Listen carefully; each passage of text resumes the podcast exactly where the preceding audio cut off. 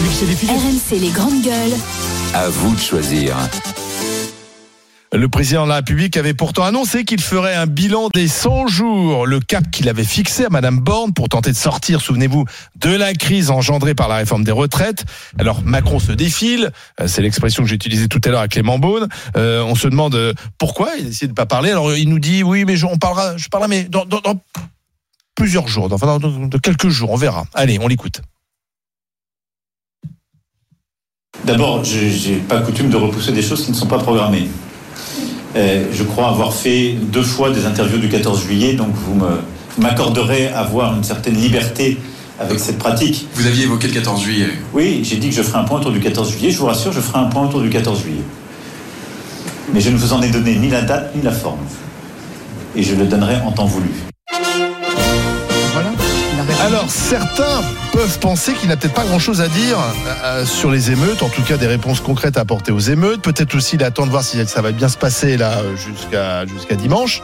Euh, et donc euh, il se donne du temps. Peut-être aussi parce qu'il y a un remaniement à préparer qui est- qui n'est toujours pas là. Bref, est-ce que vous comprenez qu'Emmanuel Macron ne parle pas alors qu'il avait dit hein, quand même qu'il parlerait euh, demain? Les habitants? Bah, il a répondu, il n'a pas dit qu'il parlerait pas, il n'a pas dit quand il parlerait. Si, si, il avait dit le 14 juillet. Oui, mais là, Mais après, là, il, euh, là, dans la réponse qu'il fait, avec les mots, mais il avait dit voilà, 14 mais juillet. là, dans la réponse qu'il fait, il dit, voilà, j'ai pas dit que je parlerai pas, j'ai pas dit, j'ai juste pas dit quand.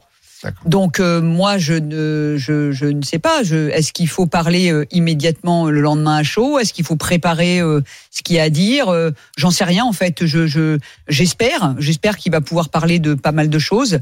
J'espère qu'il va pouvoir parler, euh, en tout cas, euh, à la fois des émeutes euh, dans ce qui s'est passé, mais à la fois des solutions aussi, à la fois de ce qu'il pourrait proposer, euh, à la fois sur le plan euh, euh, préven- prévention et, et répression, mais pas que répression et prévention. Je ne sais pas ce qu'il prévoit justement pour ces questions qui traversent une partie de la jeunesse et des quartiers, même si il y a à dire et que et et qu'il faut marcher sur ses deux jambes. En, en- je, je ne sais pas. Je je suis pas dans sa tête. On parle d'un remaniement.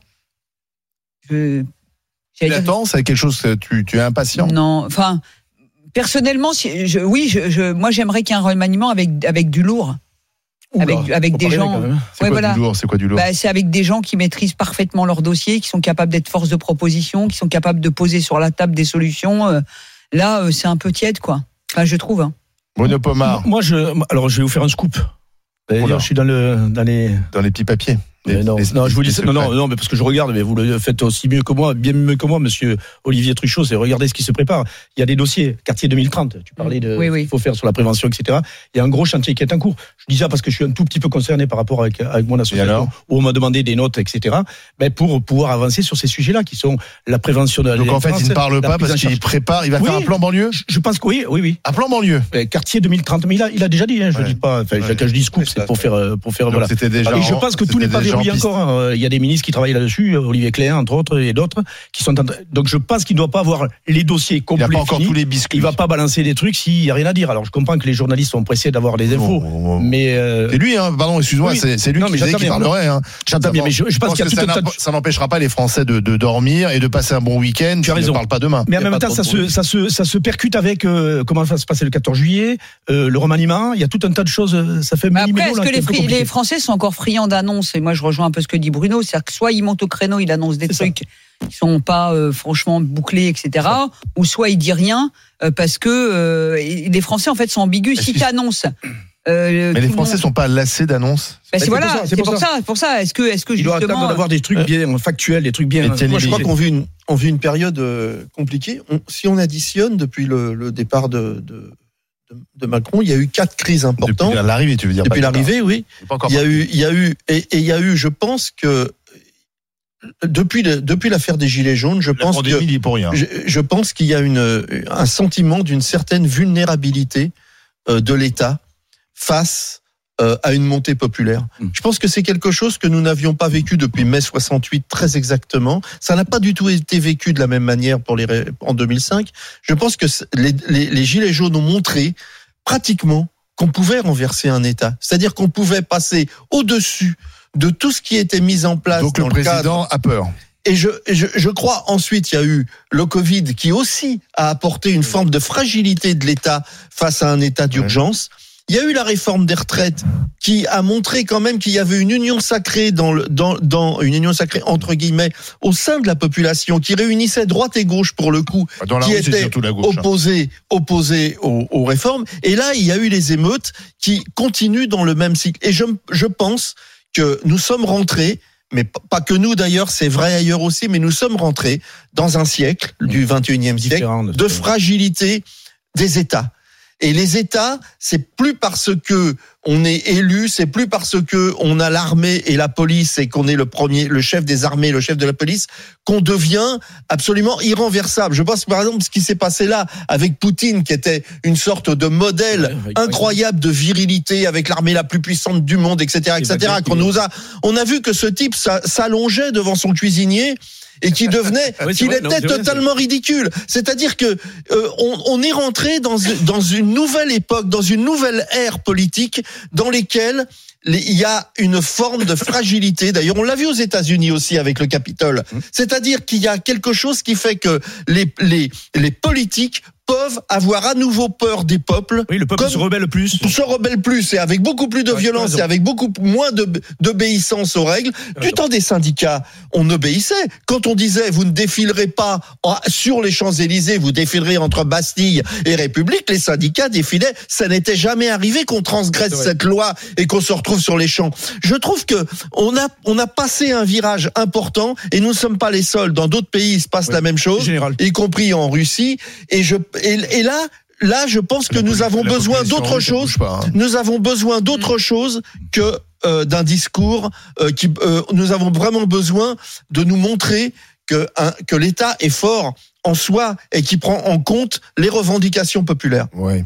Bah, déjà dans les émeutes, est-ce qu'il y a vraiment eu des revendications Aucune. populaires Non. Aucune. On a eu Non, mais la non, et mais on la a montré casse. une certaine fragilité aussi. Une instabilité Il- qui s'est- oui, oui. après- Une stabilité qui est qui Après que le pouvoir soit fragile, moi je pense qu'au contraire, c'est que l'État aujourd'hui, euh, il, il- il- il laisse penser encore à, tout le monde qu'il est capable de tout régler. Il est omniprésent, mais finalement il est, Bah oui. euh, il est omnidéficient. Eh ben, c'est parce ça la fragilité. On nous explique que l'hôpital ça va pas, les policiers se plaignent. Donc en fait, les, les Français constatent que cet État qu'on nous vend comme étant capable de régler tous nos problèmes, de nous chouchouter, de nous border, euh, de nous, amener, nous amener de, de la naissance à la mort, Et etc. même- En fait, on se rend compte Et que puis, c'est pas attends, vrai. Olivier, il y a aussi une Euh, et- crise. et, et donc Emmanuel Macron, qui en plus s'est fait élire sur la promesse, quand même qu'il allait un peu renverser la table, il ne l'a pas renversé. Ensuite, il, il- il- c'était le pouvoir vertical. On voit bien que le pouvoir vertical, ben, ça n'empêche pas les crises, parce qu'on va de crise en crise.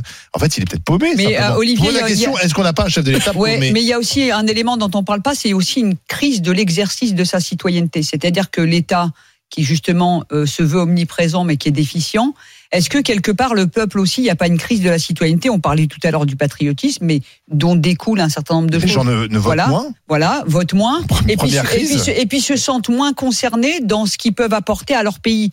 C'est-à-dire que les gens aujourd'hui, tous les jours, habitués à se dire qu'est-ce que l'État peut faire pour moi? Et là, on voit bien que dans les émeutes qu'il y a eu, il y a pas mal de gens qui se sont mobilisés individuellement et qui ont essayé, eux, d'apporter des solutions.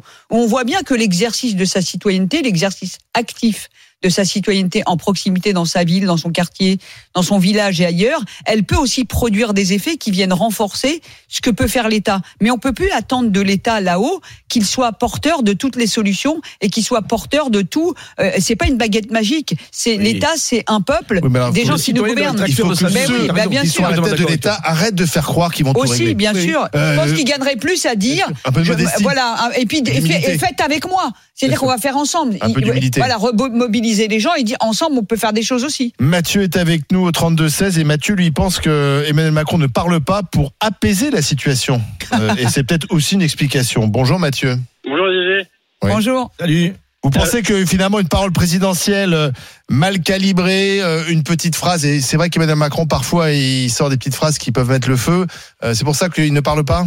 Ouais, je pense que je pense qu'il y a de ça parce que comme comme vous dites, hein, il, est- il est très maladroit. euh, il va il va dire une phrase où il va soutenir la police. euh, les émeutiers vont remettre euh, euh, de, de bon cœur. euh, il va il va dire une parole pour soutenir, euh, on va dire la- le- les, les, les- jeunes de, de ce qui s'est passé. Ben, il va se faire lâcher par la police.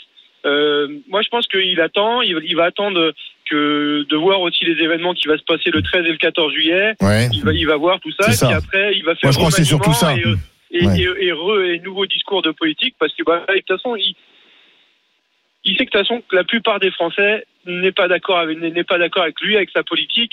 Donc là, il est, on va dire, il est au fond du trou. Donc euh, je pense que Euh, enfin, va- si on prend la si on prend la suite des présidents de la République depuis euh, la depuis De Gaulle et en tout cas si on prend la suite des présidents de la République à peu près au, au- au même moment de leur exercice ils sont tous descendus euh, très très bas hein. Oui. il est pas d'ailleurs le plus bas il est, est au-dessus 32. de Sarkozy il est au-dessus donc en fait il est pas Il et sa base possible. sa base en quelque sorte Et qui a base. voté pour lui vraiment qui qui revotera éventuellement bon il se présente pas mais qui revotera pour le même genre de bonhomme ou de bonne femme euh, qui re- est, est- est- est toujours présente et n'a pas bougé ne l'a ne s'est pas désolidarisé et donc euh, en fait euh, rien n'est rien n'est rien n'est joué sur le plan purement statistique hein, Non, le non. plan purement statistique ap- Après, je pense que le, le contexte, le contexte des années, on va dire de maintenant, on va dire par rapport à il y a 20 ans ou 30 ans où bah, les gens râlaient mais euh, euh, étaient peut-être moins dans la violence, bah ça, Mm. ça, on va dire c'était peut-être C'est la dire, différence, oui. C'était la différence. Maintenant, oui je pense qu'on transgresse on- les règles